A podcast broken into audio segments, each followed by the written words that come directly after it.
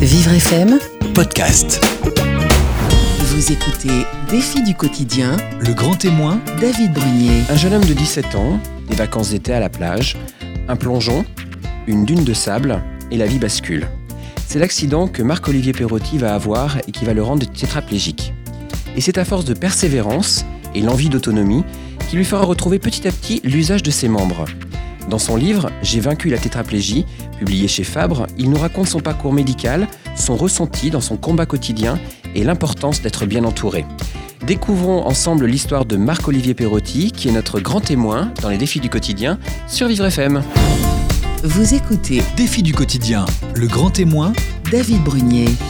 Bonjour Marc-Olivier, Bonjour David, bienvenue sur Vivre FM. merci. Alors moi je suis contente de vous euh, accueillir parce que j'ai pu lire votre, euh, votre livre, découvrir votre parcours. Votre parcours qui débute en Suisse, c'est ça tout au début À la naissance? Oui, voilà, exactement, oui. Né en Suisse, Ouais. oui, oui, bien sûr. Et puis, euh, enfin, bien sûr, en tous les cas, pour ceux qui ont le livre, oui, Voilà. c'est en Suisse. né en Suisse, euh, fait une partie de mes études en Suisse. Mhm. Et puis ensuite, euh, ben, la France, Ouais. voilà, la Haute-Savoie. Alors, tout au début, justement, c'est un parcours d'un adolescent. euh, Est-ce qu'on peut dire rebelle ou, ou pas? Oui, oui, on ah, rebelle, c'est un bien grand mot, ça Oui, c'est pour ça. Le, le bonhomme, il est... euh, Ouais. non, il y a un peu de rebelle, oui, évidemment, parce que j'étais euh, notamment euh, dans une école où il y avait mes parents qui étaient profs, donc euh, c'était où je passais pour le, le fils du prof, euh, et donc euh, je rentrais dans une catégorie qui me plaisait pas du tout, Ouais. ou alors je faisais justement le rebelle pour être anti-prof, entre, Ouais. entre guillemets, et euh, voilà, donc c'était cette, euh, seconde voie que j'ai choisie. D'ailleurs, vous étiez un petit peu en opposition avec votre, votre frère, qui est assez proche que de vous en âge, Raphaël, c'est ça? Oui, Raphaël, Qui, 14 lui- mois plus jeune. Voilà, qui lui était un peu un peu premier de la classe. Voilà, exactement. Et, et le- on va dire, euh, lui, c'était le bon mouton et moi, j'étais un peu le mouton noir. Voilà, Il en faut toujours dans les familles. voilà. c'était moi. Alors justement, c'est euh, on parlait de votre frère parce qu'au début, bon, peut-être pas énormément de choses à vous dire, un peu différent, mais il y a quelque chose qui va vous rapprocher, beaucoup vous rapprocher même. C'est que vous avez euh, très rapidement eu envie de, de découvrir la musique et en particulier la batterie. Voilà, à l'adolescence, effectivement. moi, à l'âge de 13 ans, j'avais un rêve depuis de nombreuses années, c'était de, de faire de la batterie. Mhm. Euh, c'était aussi une façon euh, peut-être facile d'apprendre un instrument de musique où il n'y avait pas besoin d'apprendre de solfège. On pouvait faire en autodidacte. Mon frère, lui, était pianiste. Il avait des, voilà, il avait eu des leçons de piano et tout. Et puis moi, euh, j'étais peut-être sûrement un peu plus feignant de ce côté-là.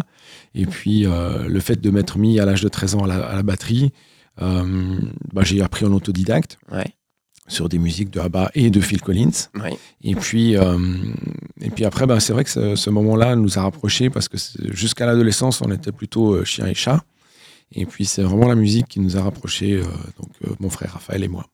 Puisque vous avez décidé, euh, justement, quand vous allez commencer à, à toucher de la batterie, comme on dit, un petit peu plus, euh, à créer votre euh, un groupe, enfin, peut-être pas à la base, peut-être pas forcément volonté de faire tout un groupe tout de suite, mais de créer un, quatre personnes entre elles qui vont euh, jouer de la musique et votre frère en fera partie.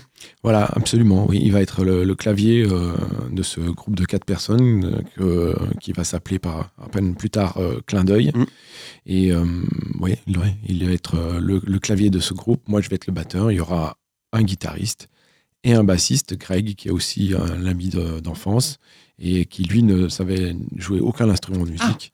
Voilà. Et euh, qui s'est mis à la base par amitié, en fait, pour nous, pour être avec nous ensemble, les quatre, avec François, le guitariste. Qui est un ami aussi, à la base Voilà, ou- alors François, c'est un ami de, de collège, Ouais, mais euh, pas forcément du, du bled où j'habitais. d'accord. Et euh, mais voilà, mais c'était c'était le seul qui était vraiment le, le meilleur des musiciens de tous, le guitariste. oui. Et donc là, c'est parti. Et puis finalement, euh, Clin d'œil va, va faire plus qu'un petit clin d'œil, puisque justement, il va commencer à être un petit peu connu dans ses environs. Et puis vous allez commencer à avoir euh, une petite notoriété, quelques fans, soyons clairs, euh, pour, euh, pour vous et pour vos, vos collègues. Je dirais presque que c'était pas idyllique, mais ça y ressemble en tous les cas le, le début un peu. Euh, oui, oui, oui, ça, ça fait une, ça fait une belle histoire en tout cas. Ouais. Mais euh, c'est vrai qu'on on a eu de la chance parce qu'on a très vite été, euh, malgré qu'on était de loin pas des musiciens hors pair, hein, évidemment, mais on était un peu foufou sur scène. Et puis, voilà, le, le- le style, c'était un peu pop rock français, comme, comme musique. Et euh, voilà, on a, on, a, on a vraiment eu la, la chance d'être, euh, avoir pas mal de déclics. Peut-être que dans ces années-là aussi, c'était facile, euh, beaucoup plus facile que maintenant d'avoir du public euh, qui nous suivait. Mais c'est vrai que dans la région et même hors de la région, on a eu, on est même, je me souviens, descendu jusqu'à Nîmes Oh. une fois pour jouer, etc. Donc oui. Ah, mais c'est génial. Parce que je crois que vous avez même travaillé avec Aubert, Alors oui, on a fait la première partie de, de, de Jean-Louis Aubert. Oui, Ouais. oui. L'ancien chanteur des, de téléphone du groupe. absolument. Alors, tout, tout, a- tout se passait bien. Euh, Il y avait, euh, il y avait les copains, il y avait la musique, il y avait les copines. Bref, ça allait euh, plutôt bien. Et puis, vous avez à 17 ans partir avec un de vos, vos copains du groupe, avec la famille, sur la côte ouest de française. Voilà, exactement, avec François, le guitariste, sa sœur et les parents de François. On est parti en camping-car euh, faire euh, voilà, toute la côte ouest, euh, l'océan Atlantique, les Landes. Et euh, donc voilà, ça continue à tout, tout bien aller. Bah oui, surtout, vous aviez un stage qui était prévu euh, de musique en Hollande, c'est ça? Voilà, exactement à la fin de ce séjour, euh, on va dire, de camping et de vacances farnientes, avec François, on, de- on devait partir en Hollande pour un camp musical d'une semaine. Euh, lui à la guitare, moi à la batterie, et puis c'était avec beau- beaucoup d'autres musiciens. Et euh, à la fin de ce stage-là, on devait enregistrer un 45 tours. Voilà. Ah, La période, c'était il y a longtemps. évidemment. mais c'était un bel objectif et puis un beau rêve en tous les cas euh, qui se concrétisait.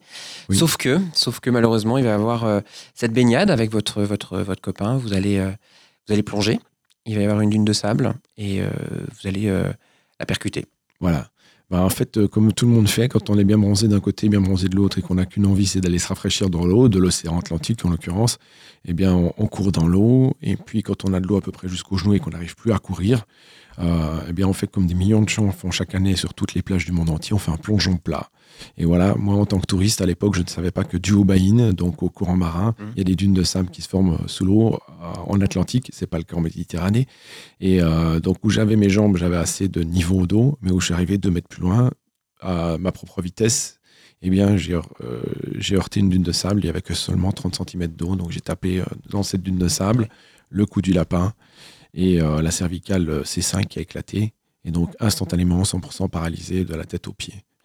Et heureusement, François, avec qui, euh, évidemment, on était les deux à courir ensemble euh, dans l'eau, lui euh, n'a pas tapé dans la dune de sable, fort heureusement pour moi. Oui, puisqu'il a réagi immédiatement, ce qui vous a, vous le dites d'ailleurs, vous le remerciez à la fin de, de votre livre. Il a pu tout de suite vous réagir. Voilà, c'est le. Il y a plusieurs personnes qui m'ont sauvé la vie, mais le premier, c'est lui. Ouais. Parce que, ben, effectivement, je suis tête dans l'eau, dans 30 cm d'eau, euh, conscient, heureusement, je ne, pars, je ne perds pas conscience. Et en plus, j'ai la présence d'esprit de me dire, j'ai maximum une minute d'air dans les poumons, on verra bien. Et lui, il est ressorti un peu plus loin, il a vu que j'étais pas là, il est revenu en arrière, il a vu mon corps euh, qui flottait dans l'eau, face dans l'eau. Et euh, là, il m'a dit, euh, enfin, il m'a retourné, Ouais. voilà, sans brusquer euh, la moelle épinière, sans refaire des dégâts supplémentaires. Et j'ai pris une bouffée d'air pour lui dire juste, bah, je sais pas ce que j'ai, j'arrive plus à bouger. Et là, du coup, il va y avoir, vous le dites, hein, des circonstances qui font que finalement, euh, vous auriez, ça aurait pu être plus grave, en fait, s'il n'y avait pas eu toutes ces personnes qui avaient un peu réagi euh, comme elles auraient dû réagir. Notamment, on vous, rapport, on vous ramène tout de suite sur le, le, bord, euh, le bord de l'eau, enfin le bord de la plage, pardon. Euh, et on va. Il y a des gens qui vont avoir, évidemment, tout le monde a des avis sur tout, notamment euh, quand il y a des choses comme ça. Euh, vous dépeignez très bien euh, l'infirmière qui veut absolument vous mettre dans une position de PLS, c'est ça Oui, ou- oui. Ouais, et en fait, surtout pas faire hein, Mm. quand c'était dans votre cas. Et heureusement, quelqu'un s'impose. Enfin, c'est les parents de François. Voilà, exactement. C'est la maman de François qui va s'imposer parce qu'effectivement, quand on sort encore de l'eau, il y a attroupement, il y a tout le monde. Et là, tout le monde vient avec sa science infuse. Tout le monde sait mieux que tout le monde. Ouais. Et euh, heureusement, le papa, donc, qui était mon médecin de famille. Alors ça, c'est Ouais. voilà. C'est vrai qu'à partir du moment où, je- où François et son père me sortent de l'eau, il y a une autoroute de chance qui m'arrive euh, dans ma vie. C'est juste incroyable. Ouais. Et euh, voilà, ils me sortent les deux, le père et le fils de l'eau. Ils me couchent sur le dos, évidemment. Aucune raison d'être mis sur le côté puisque je n'avais pas bu la tasse. Donc pas de PLS, pas de position latérale de sécurité. Et puis, euh, bah, c'est la maman, Lison, qui va devoir se battre parce que tout le monde, euh, voilà, les attroupements viennent. Et puis, euh, non, faut pas le mettre comme ça, faut le mettre sur le côté, etc. Dont la fameuse infirmière allemande, pour le petit détail croustillant qui était nu, puisqu'on était à côté d'un- d'un camp- d'une plage nudiste, en fait. Et, euh, et voilà, donc la maman va devoir se battre. Pendant ce temps, euh, François et son papa vont chercher les secours de plage. Ouais. Et il va, le papa va dire Je suis médecin, c'est grave, c'est traumatisé médulaire, donc il faut tout de suite appeler un hélicoptère. Et là, il y a l'hélicoptère qui va venir, on va vous mettre dans une coque et on va vous déplacer vers Bordeaux, euh, vers l'hôpital de Bordeaux. Pareil, on va pas raconter tout exactement les détails, mais moi, ce qui m'intéresse, c'est vous à ce moment-là. Est-ce que vous avez conscience de ce qui se passe? Est-ce que vous, ne voulez pas avoir conscience de ce qui se passe? Vous vous souvenez peut-être pas euh, ce qui s'est. euh, Alors, euh, je dirais les deux sentiments. Ouais. C'est-à-dire que j'ai pas conscience de ce qui se passe, clairement. Et d'un autre côté, peut-être que j'ai aussi l'inconscience de, de ne pas vouloir savoir ce qui se Mm. passe. Euh, Il y, a, il y a énormément de choses qui se passent dans la tête à ce moment-là, même si effectivement ça date d'il y a quelques années. Mais bon, comme le bouquin vient d'être écrit, il a fallu ressasser un Ouais. petit peu et remonter tout ça à la surface. Euh, je dirais que oui, j'ai plus une inconscience de ce qui se passe parce que euh, je- effectivement, je ne peux plus bouger. Je suis dans un matelas coquille. On m'a pris en charge. euh, J'arrive à l'hôpital euh, de, de Bordeaux. Je, voilà. Je je n'ai pas ni ma famille avec moi, ni la famille avec qui j'étais en vacances, puisque mon accident est arrivé quand même à 150 km au sud de Bordeaux. Donc là, je me retrouve dans ce milieu hospitalier avec des médecins qui tournent autour de moi de partout, des étudiants en médecine aussi, puisque Mhm. effectivement mon cas est grave, donc c'est un cas d'école. Donc il y a vraiment plein de monde autour de moi et je, je- je- vraiment, je, n'ai aucune idée de ce qui se passe vraiment.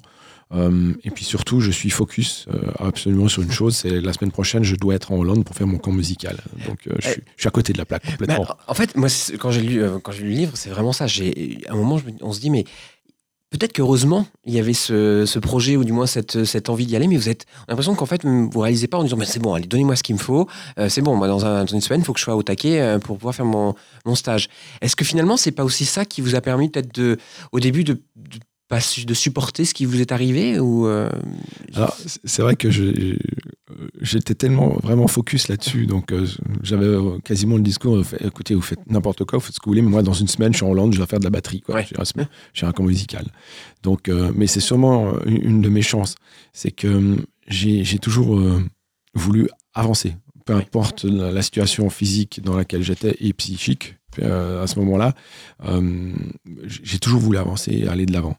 Et puis très vite, cette fameuse semaine est passée, donc euh, il a fallu se rendre à l'évidence que le bonhomme, il était 100% paralysé, qu'il n'y avait rien qui bougeait. Il y a eu une opération entre-temps, mais euh, je- voilà, euh, ok, ce camp est loupé, mais j'ai déjà, je suis déjà focus sur autre chose. Ouais. Je suis déjà motivé par, par autre chose pour aller toujours de l'avant. Parce que là, c'est vrai que le- le- la fin de le- du passage à Bordeaux, parce que vous allez ensuite être déplacé plus proche de votre famille, la question se pose quand même à ce moment-là, c'est est-ce qu'il va remarcher? Est-ce que vous allez remarcher? C'est là quand même une question qui... Vous la comprenez à ce moment-là, enfin, je pense que vous, en avez- vous commencez à avoir conscience euh, au moment où vous partez de Bordeaux. Oui, alors j'ai euh, bah, évidemment toujours eu ce- cette motivation-là, mais j'ai même été au-delà de cette motivation-là, parce que c'est vrai que la marche, ok, euh, c'est le, le Graal de toute personne paralysée. Euh, remarcher, re- pouvoir à nouveau vivre, on va dire, une vie dite normale. Ouais. Euh, et puis, mais moi, je vais, je vais déjà plus loin que ça. C'est-à-dire que j'ai pas seulement envie de marcher, mais j'ai envie de remonter derrière ma batterie. Ouais. Donc là, c'est un challenge encore euh, euh, multiplié par deux, hein, au minimum par deux, parce que là, c'est c'est pas seulement les jambes, Ouais. c'est euh, les jambes et les bras. Et, et en plus, qui doivent être euh, les quatre complètement interdépendants des uns des autres. Donc on n'est plus dans le simple, la simple, entre guillemets, simple, c'est facile à dire, mais on n'est plus dans la simple mécanique de la marche. Ouais. Mais on est déjà euh, au-delà de ça dans ma motivation. Coordination. Quatre- de- coordination des quatre membres. Donc euh, voilà, c'est c'est Ouais. c'est un challenge. euh, quand on est tétraplégique, c'est juste hallu- hallucinant de se mettre ça dans la tête comme challenge. Bah, surtout qu'autour de vous, peut-être que les gens, eux, ils avaient un petit peu moins de- d'espoir, peut-être, étaient un peu plus conscients, euh, notamment euh, ce qui se passait. Mais on va quand même vous dire que ça y est, vous pouvez vous déplacer sur, euh, sur le- la Suisse pour retourner euh, plus proche de, de vos parents. D'ailleurs, vous allez découvrir le double emport d'avion, puisque vous allez passer par Paris pour aller sur Genève, euh, pour vous transporter évidemment, puisqu'il ne fallait pas que vous fassiez de mouvements, et du moins ne pas être brusqué dans votre trajet. Et là, vous allez arriver dans cet hôpital au départ, il va y avoir beaucoup d'interrogations avec tous ces gens qui vont vous reposer des milliards de questions, mais surtout c'est là aussi il va se passer des choses assez incroyables. Donc restez bien avec nous, on en parle d'ici quelques instants sur Vivre FM. Jusqu'à 10h, Défi du quotidien, le grand témoin, David Brunier. Nous sommes toujours en compagnie de Marc-Olivier Perotti pour son livre J'ai vaincu la tétraplégie, publié chez Fabre Éditions. On a découvert euh, évidemment le début de votre, votre vie, votre parcours, évidemment l'accident, euh, le passage par l'hôpital de Bordeaux où les gens ne sont pas très optimistes non plus. Vous êtes euh, paralysé de, de vos quatre membres euh, et vous allez partir quand même plus proche de votre famille au bout de deux mois, c'est ça à peu près euh, Non, alors en fait, c'est au bout de deux semaines. Deux semaines, pardon, euh, à Bordeaux. Vous partez sur, euh, sur Genève. Voilà, le temps d'être juste transportable Ouais. en fait physiquement. Et puis oui, je vais donc atterrir après deux vols. Oui, par Paris, euh, arrivé à Genève. Alors, ce qui se passe, c'est que vous êtes un peu, un peu circonspect peut-être de ce qui se passe, en les cas, ce qui ressort du livre. Euh, vous, tout le monde repose les mêmes questions. On sent qu'il y a encore une effervescence autour de votre cas, avec euh, comme un, bis repetita de, de Bordeaux. Oui, absolument. Et c'est vrai qu'à ce moment-là, j'y comprends pas grand-chose parce que je me dis, mais attendez, euh, mon dossier médical, il, il- m'a suivi ou il m'a pas suivi Euh, Parce que franchement, euh, j'ai l'impression que je revis exactement ce que j'ai vécu le 23 juillet, le jour de mon, de, de mon accident, avec tout- toutes les questions possibles et imaginables. Mais en fait, bon, même si le dossier médical a effectivement suivi, je pense qu'ils sont obligés de faire ce cursus-là. Et puis c'est aussi leur manière à eux de, faire leur propre Ouais. dossier médical. Voilà, mais c'est vrai que sur le moment, je trouve ça très très bizarre euh, de, de repasser toutes ces interrogations, tous ces examens. euh, voilà. Et là, tout, justement, tout va repartir. Vous allez avoir euh, une mise en place de, euh, bah, de, de- bah, de- pour la rééducation, de réapprendre, d'essayer de réapprendre. Et ce qui va être, ce qui va être drôle, qu'on découvrira après, mais c'est que vous avez l'impression de faire une rééducation tout au début. Vous avez l'impression de faire des, des- qu'il y a des choses qui se passent. Mm. Et en fait, euh, la personne qui est avec vous, enfin le, le, kiné le kiné, ne, lui, sait très bien qu'il n'y a rien qui bouge en fait. Voilà. Alors comment ça s'explique ça? Alors en fait, il faut savoir aussi que moi, ma position, elle est, euh, voilà, je suis à l'horizontale, je suis sur le dos, j'ai une minerve. Mm. Je ne vois qu'une seule chose, euh, c'est le plafond euh, et les éclairages du plafond, c'est tout. Je peux rien voir d'autre, je ne vois pas mon corps. Et puis euh, le kiné qui vient matin et après-midi me mobiliser, euh, me fait des types d'exercices, ouvre la main, ferme la main, etc. Et donc euh, j'ai la, sensation fantôme d'avoir les ongles qui sont, quand j'ai la main fermée, soi-disant, euh, je sens en fait mes ongles au fond de la paume, ce qui, fait, ce qui finalement n'est pas du tout le, le cas. Et donc ça, en fait, euh, quand euh, le kiné dit ouvre la main, ferme la main, il dit ok c'est bien, super, on va passer à l'autre main, etc. Donc moi je vois pas qu'il n'y a rien qui fonctionne. Et puis euh, lui, il est motivant et, et motivé pour continuer. Donc euh, c'est un, petit peu un espèce de no man's land où euh, effectivement je suis conscient que je peux pas aller me gratter euh, derrière l'oreille Ouais. puisque j'arrive pas à bouger le bras, mais j'ai quand même cette espèce de petite sensation fantôme de, de, de- de petits mouvements qui pourraient avoir lieu et qui finalement n'ont absolument Ouais. pas lieu du tout.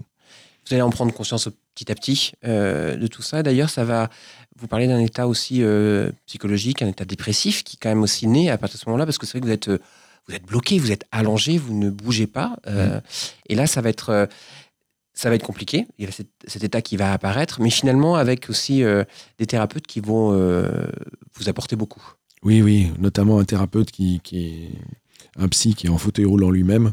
Donc, euh, c'est vrai que je dis toujours que ce bonhomme-là, euh, eh bien, c'est euh, c'est une des meilleures choses aussi qui me sont arrivées parce que, et, et aux autres, on va dire, patients, pareil, parce que quand vous êtes en fauteuil roulant et que quelqu'un de debout euh, vient vous dire Oh là là, je comprends euh, ce qui t'arrive, oh là là, mon pauvre, etc. Bah non, t'es qui toi? T'es debout, euh, comment tu vas te, te, te mettre à ma place Mhm. C'est pas possible. Donc, euh, quand vous êtes, euh, je, je l'aurais dit, en fauteuil roulant, qui est en face de vous, quelqu'un en fauteuil roulant vient vous dire euh, Dis donc, je, ouais, je comprends un peu ce qui, ce qui t'arrive, etc. Là, on peut pas la lui faire, il peut pas nous la faire. Donc, Ouais. on est vraiment en, en face à face. Et ça, ça enlève énormément de barrières. Mm. Et ça m'a beaucoup aidé, évidemment. Et à vous donner un objectif euh, très rapidement, qui était d'avoir le, le plus d'autonomie possible. C'est ça? Oui, oui, absolument. Et euh, alors, c'est vrai que moi, je vais, pour revenir au tout début, Ouais. euh, euh, je, vais enfin, je vais être conscient de mon état à peu près à partir du deuxième mois après mon accident, puisque c'est à ce moment-là que, euh, lors d'un des exercices du kiné quotidien, il me dit de bouger les, les doigts de pied, et à ce moment-là, ben, j'ai le pouce du pied qui va bouger de 2 mm. Et donc là, c'est vraiment le premier signe qu'une information passe. Ouais. Et, euh, et c'est pour moi une deuxième claque après mon accident, Mm. une claque monument- monumentale parce que c'est là où vraiment je, je, je réalise que jusque-là, il y avait 100%, de, il y avait rien qui fonctionnait, Ouais. malgré ces espèces de petites sensations fantômes, etc. Donc ma, ma prise de conscience, elle est vraiment à ce moment-là, au deuxième mois, euh, quand j'ai le pouce du pied qui va bouger. Et puis Ouais. chaque jour, un millimètre de plus, etc. Puis les doigts de pied, et puis euh, le pied, les Ouais. autres doigts de pied, l'autre pied. Et voilà, chaque jour, euh, 4-5 mm de plus. Des fois même, entre le matin et l'après-midi, il y a des progrès. Ouais. Donc euh, tout ça va s'accélérer énormément. Et ça, ça va aussi aider euh, psychologiquement, évidemment. Ouais. Parce que quand on a des choses qui vont refonctionner, ben, on a une énergie de dingue qui nous arrive dessus et on a encore euh, multiplié par 10 la, la, la motivation, quoi, Ouais. c'est sûr. Bah, on voit que vous êtes très assidu. C'est vrai qu'à partir du moment où vous voyez les petits progrès qui arrivent, euh, même minimes, euh, on voit l'assiduité à la rééducation, de vouloir absolument le faire. Alors, il y avait quand même une chose qui est très importante, je l'ai bien compris, c'était le mercredi soir. Il fallait pas déconner avec le mercredi soir, parce qu'il y avait le top 50. voilà, exactement. Et alors ça, par contre, ça, on ne dérogeait pas au, au top 50. C'était votre, votre échappatoire, votre exultoire, exutoire peut-être? Oui, en quelque sorte, parce que c'est vrai que ben, moi, il y avait, euh, il y a toujours ce côté musique, euh, Mm. évidemment, dans la tête. Et, euh, et puis, oui, on, me- on me mettait dans un fauteuil roulant avec appui-tête et tout, et légèrement euh, incliné. euh, donc, je pouvais pas être assis vraiment bien vertical pour des questions de pas tomber dans les pommes, etc. Mais on, on- on m'amenait devant... dans la salle où il y avait la télévision en, en commun et puis voilà c'était le moment du top 50 et là voilà c'était c'était les clips les, etc la musique et surtout c'était Ouais. voilà, là, vraiment la musique et puis ce côté euh, ouais qui fait revivre en fait un Ouais. petit peu et puis en même temps euh, qui motive hein. Ouais. Bah, motive en, disant voilà mon gars euh, euh, va falloir que tu remontes derrière ta batterie quoi. Il va falloir y aller. Il va falloir y aller. Alors, il y a, il y a aussi une. Vous avez développé, peut-être, vous l'avez sûrement à la base, mais vous avez développé aussi le- l'humour. Alors, l'humour, vous l'avez déjà développé avec vos, vos copains de chambray, on va dire, euh, puisque c'est vrai que c'est un, c'est une arme, l'humour, non? Absolument. Mais c'est une belle arme dans ces Ouais. cas-là, parce que c'est l'humour noir, hein, carrément, parce que on va, on va allègrement se ficher de la tronche de l'autre, quoi. Avec, euh, tiens, toi, non, mais attends, t'es troisième échelon d'une échelle qui a cassé, il faudrait vraiment être euh, complètement euh, pour y arriver, quoi. Ouais. Tu es tétraplégique, etc. Donc vraiment, on, on se moque les uns des autres. Et il y a cette espèce d'humour noir euh, que je vais vraiment découvrir à ce moment-là, euh, Ouais. dans, dans cette situation-là. Et, et, euh, et ça, c'est aussi un. Je trouve que c'est un plus, quoi. Mhm. Et, euh, et c'est vachement aidant, euh, quelque part, parce que euh, bah, de rire de son handicap, de rire de l'handicap de l'autre, euh, ça, voilà, ça pose un petit peu les choses euh, un peu à plat d'une certaine façon, Ouais. avec une manière euh, détournée, évidemment, qui est l'humour noir. Bah, Surtout, puis l'humour, ça va, vous, ça va vous servir, pas uniquement euh, pour euh, désamorcer ou, ou pour euh, s'en servir pour un peu euh, euh, dédramatiser parfois, mais aussi vous allez avoir la visite euh, de jeunes filles qui vont venir vous rendre visite, vous donner- tenir compagnie, notamment pour euh, euh, plusieurs fois euh, dans la semaine. Alors, elles me font des roulements parce que euh, je crois notamment qu'il y en a une d'entre elles qui euh, va devenir très importante pour vous. Voilà, exactement. ouais. C'est vrai qu'il y a euh, cinq euh, jeunes filles, donc cinq, voilà, on va dire jeunes femmes à l'époque, puisqu'on Ouais. était un peu après l'adolescence, Ouais. qui sont venues me voir sans me connaître, en fait. Voilà, elles sont arrivées. ça, c'est le hasard des choses, des belles choses, parce que ben, voilà, moi, j'étais un petit peu connu par le groupe Clin d'œil comme batteur, etc., dans ma région. Et puis, donc, je connaissais pas tout le monde, mais on me connaissait un peu plus que ce que je connaissais du monde. Et puis, euh, bah, une, de, ces jeunes femmes avait fait un- une, colo, une, colo- une colonie d'été. Et euh, bah, voilà, euh, ça vient de- des quatre régions, etc. Et puis, des quatre coins de la région. Et puis, les, bah, en colo d'été, quand on repart des colos d'été, à l'époque, il n'y avait pas tellement de téléphone portable et encore moins d'emails. Donc, on s'échangeait les adresses et les téléphones euh, X. fixe. voilà. Et puis, ben, euh, cette, euh, cette fille va, va garder des contacts avec des filles qui sont euh, sur Genève, autour de l'hôpital où je suis, parce que moi, c'est pas du tout ma région au départ. Et, euh, et du coup, ben, elle va provoquer à ces cinq filles la possibilité de venir me voir. Donc, en l'ayant demandé à ma maman, l'autorisation, blablabla. Et euh, donc, ces je- cinq jeunes femmes vont venir me voir, euh, sans me connaître. Et d'ailleurs, la première fois qu'elles m'ont connu, elles ont tout de suite su à qui elles avaient affaire. parce que, euh, voilà, j'étais justement devant le top 50. Et puis, euh, j'entendais pas. euh, voilà, il y a, il y a cinq jeunes filles qui arrivent. Et avant même qu'elles ouvrent la bouche pour demander à voir qui était Marc Olivier, euh, je leur dis oui, c'est moi. Et pardon, on vient voir euh, Marc Olivier Perotti. Eh ben, j'ai dit oui, je vous ai dit, c'est moi. Donc voilà, ça aurait très bien pu ne pas être pour moi, mais voilà, c'était pour moi. Et puis effectivement, elles vont à tour de rôle venir euh, en binôme, euh, pas forcément les cinq à la fois. Et puis, euh, ben, une de ces cinq, voilà, ben, aujourd'hui, c'est mon épouse. Eh oui. Voilà. Et d'ailleurs, c'est une belle histoire qui arrive à ce moment-là. Alors, la belle histoire aussi qui va arriver en même temps, c'est que vous allez petit à petit retrouver, euh, euh, bah, vous le disiez au début, c'était le- les doigts de pied, Euh, il y a eu le pied, il y a eu le deuxième pied. Ça a été un peu plus long euh, pour, euh, pour les bras et surtout pour les mains, Mhm. Euh, mais ça a commencé à remettre en place. Alors, est-ce qu'il y a une explication? Parce que à un moment, vous avez dit que vous aviez un traumatisme médulaire et que vous étiez un cas d'école finalement, euh, que c'était assez rare qu'il pouvait y avoir quand même une réussir à retrouver comme ça une, cette mobilité. Oui, parce qu'en en fait, il, bah, voilà, il y, a- il y a une infirmière qui, euh, à ce moment-là, me demande si elle peut faire son travail de diplôme sur mon cas. Une infirmière qui s'occupe de moi. Bien entendu que je dis oui. Et puis, elle, du coup, elle va avoir vraiment accès à tout le dossier, y compris le dossier de Bordeaux. Et c'est dans ce dossier de Bordeaux qu'elle va trouver que, euh, eh bien, trois heures après mon accident, euh, la neurochirurgie de Bordeaux euh, m'a injecté un médicament expérimental à l'époque. Et été le septième humain à recevoir cette injection.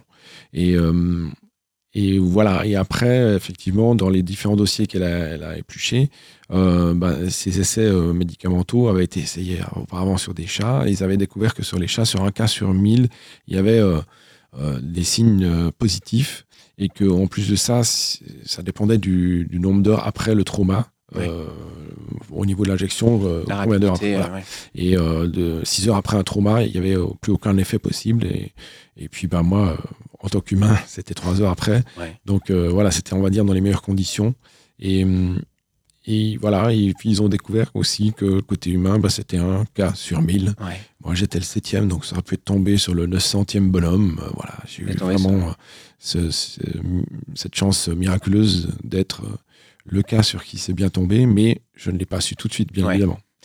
Alors, en même temps, c'est vrai que les efforts que vous avez faits pour la rééducation étaient, euh, étaient conséquents. D'ailleurs, vous êtes, euh, vous avez eu une petite euh, surprise, agréable surprise, c'est qu'à un moment ou à un autre, on vous a dit, on va te ramener ta batterie.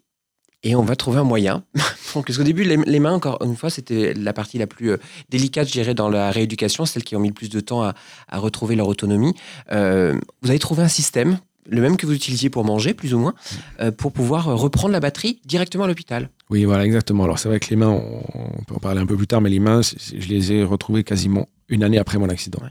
Mais quand j'ai les bras qui commencent à fonctionner, eh bien, on a ce qu'on appelle les systèmes de manchette. Donc, les tétraplégiques savent très bien ce que c'est. C'est comme un, un espèce de gant en cuir, mais sans les doigts, qu'on peut fixer avec un, un, un velcro qui est euh, non pas dans la paume, mais sur le dessus de la main.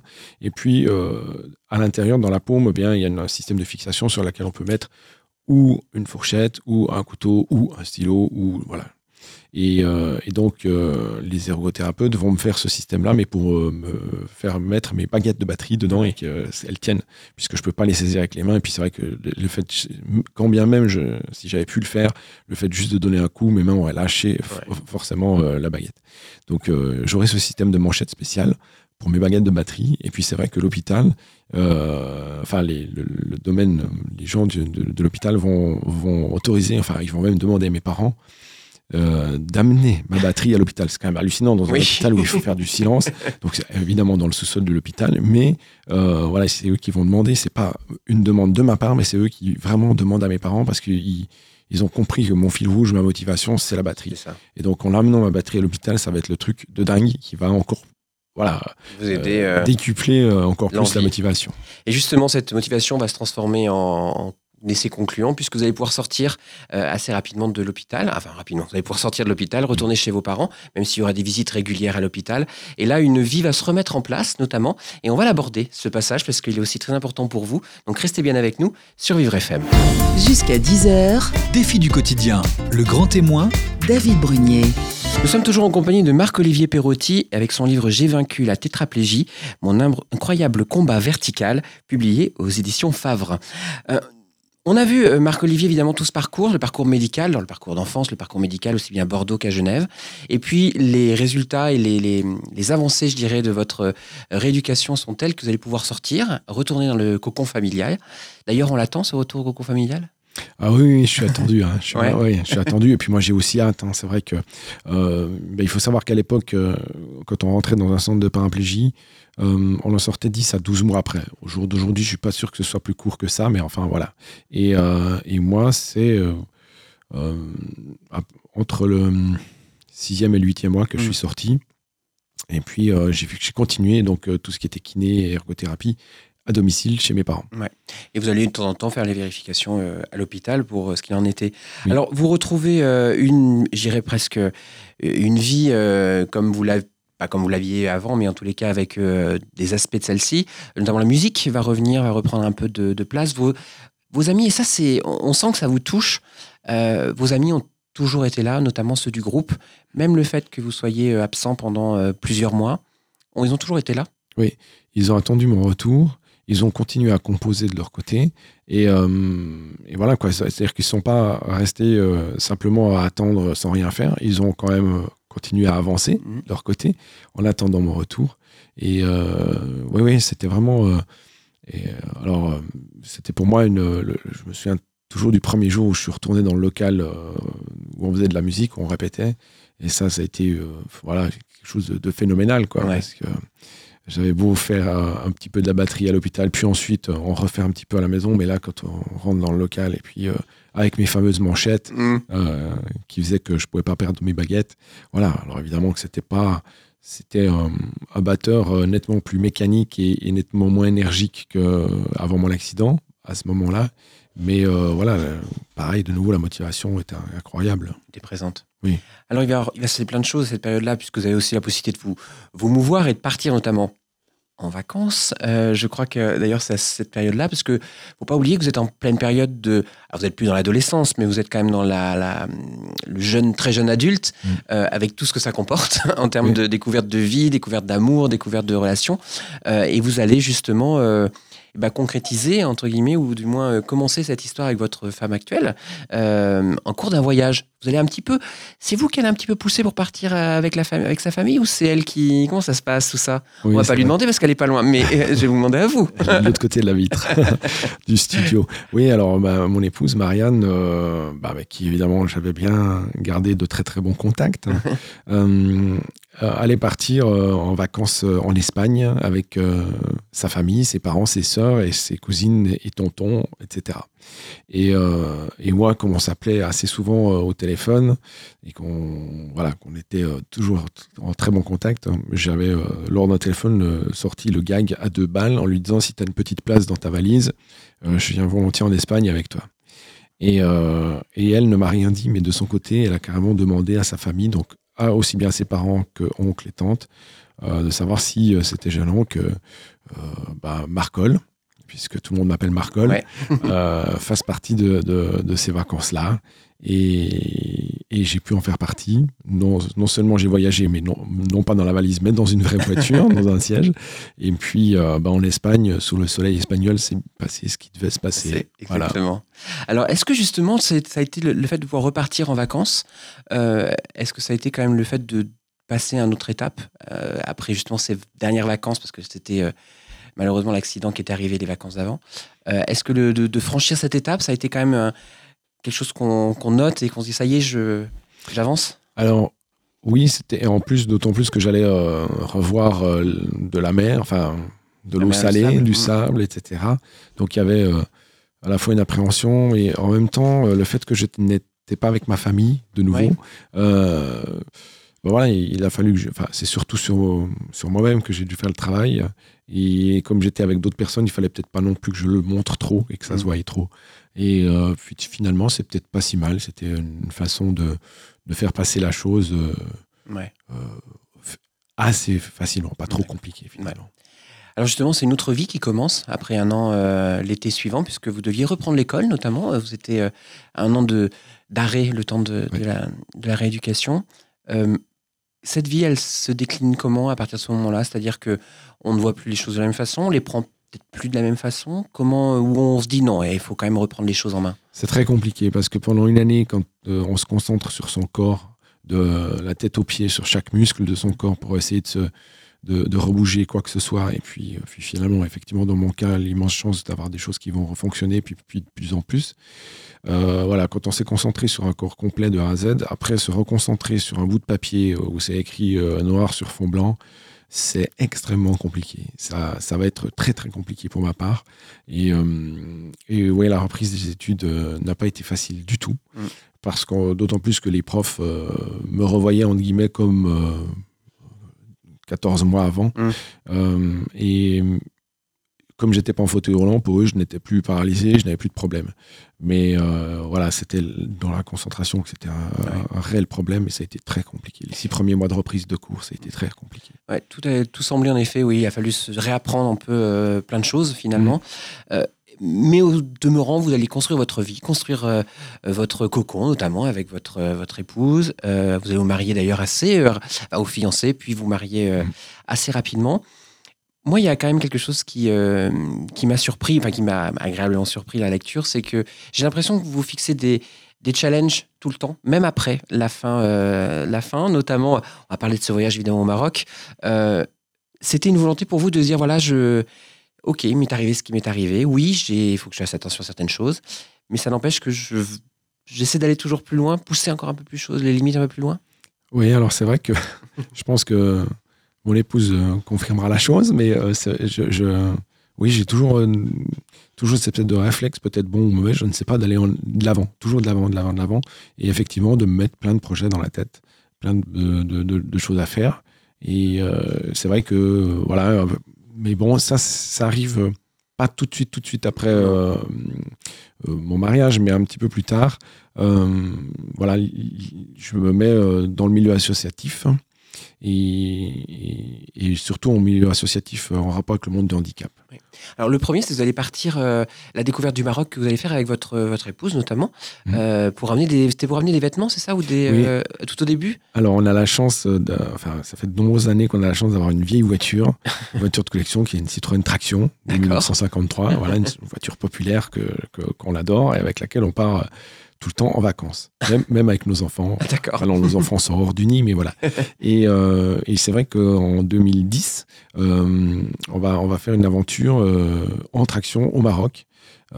Et là, je, on, on va être quatre tractions, on va partir, on va amener du matériel, et notamment des, des habits pardon, à des, des enfants qui n'ont qui ont, qui ont pas la même chance que nous dans, dans les coins reculés du Maroc.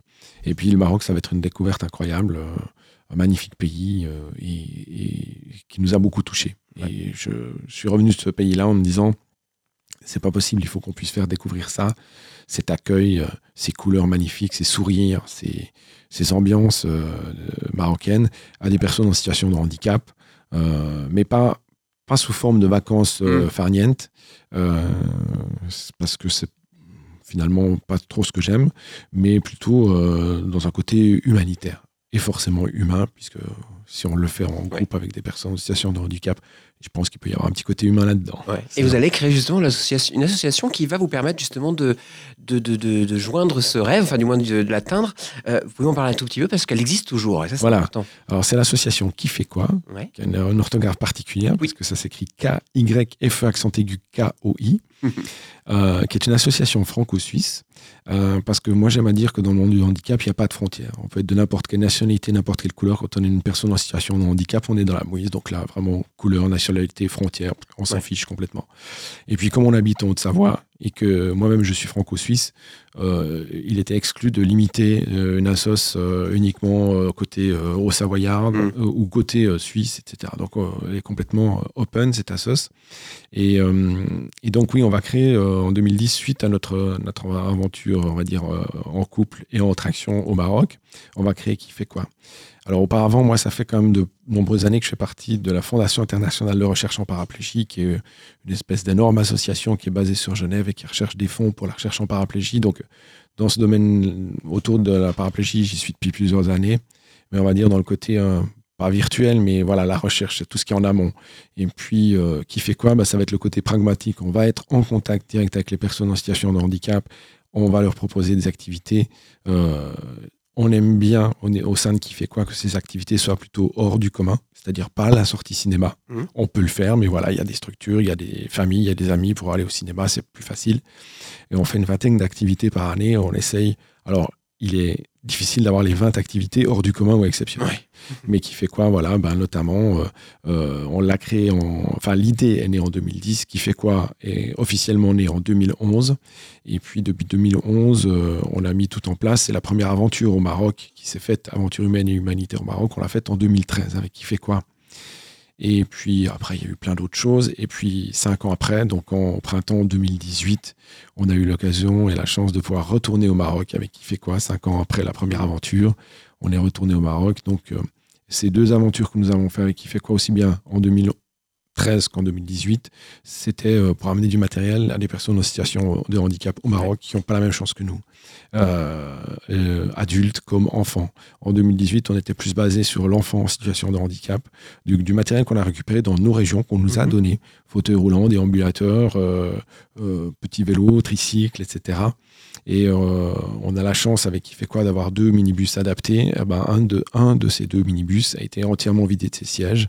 On l'a rempli de 9 mètres cubes de matériel. D'accord. Et on a trois chauffeurs qui sont descendus, trois chauffeurs de qui fait quoi, qui ont descendu le bus au Maroc. Nous, avec la sauce, on est descendu en avion du côté de Marrakech. Et puis après, ben, on a été euh, euh, donné euh, dans deux associations différentes ces 9 mètres cubes de matériel uniquement pour les personnes et enfants en situation de handicap. Donc une aventure incroyable, humaine et humanitaire à la fois, évidemment. Alors justement, là, moi, je vais vous poser la dernière question, mais là, c'est quoi? Parce que j'imagine que vous ne nous arrêtez jamais. je ne sais pas si c'est pas épuisant pour les gens autour de vous, mais en tous les cas, je sens que vous avez beaucoup d'énergie encore pour continuer à faire des choses. C'est quoi le prochaine étape? Là, vous avez en tête quelque chose de particulier? Avec qui fait quoi? Aussi. Euh, bon, on a une sortie de 4 mai euh, avec des joëlettes euh, lors d'une course populaire. On a voilà, plein de choses comme ça. D'ailleurs, est-ce qu'on peut vous, pour ceux qui nous écoutent peut-être ou qui ont envie de vous rejoindre, on peut vous contacter comment? Alors absolument, on a un site internet qui fait quoi.com, k D'accord voilà, qui était un petit peu en réparation et qui de nouveau est opérationnel. D'accord. On a un Facebook Ok, très bien. qui fait quoi, k y f e k o i. Ouais. Euh, et puis euh, voilà, on peut regarder ce qu'on fait, on peut nous contacter par là sans aucun problème. Et puis même moi, on peut me contacter directement, puisque c'est vrai que via le livre, j'ai dû euh, me mettre sur Facebook, chose que je ne faisais pas avant. Donc euh, simplement par mon nom, Marc-Olivier, Perotti, P-E-R-O-D-T-I. D'accord. Donc voilà, au niveau de qui fait quoi, au niveau de, de, de mon nom, on peut tout à fait euh, prendre contact ouais. avec nous sans aucun souci. Ok, eh ben, c'est cool. Merci d'être venu partager avec nous votre euh, parcours et votre histoire, qui est riche, intense. Merci beaucoup de m'avoir reçu. hein. C'est un, un vrai plaisir en tous les cas d'avoir euh, d'avoir votre témoignage. Merci encore une fois, bon retour et surtout plein de bonnes choses pour euh, l'association et puis pour votre euh, votre futur aussi et toutes les les envies que vous pourriez avoir en tous les cas. Merci beaucoup. Merci, au revoir. Vivre FM.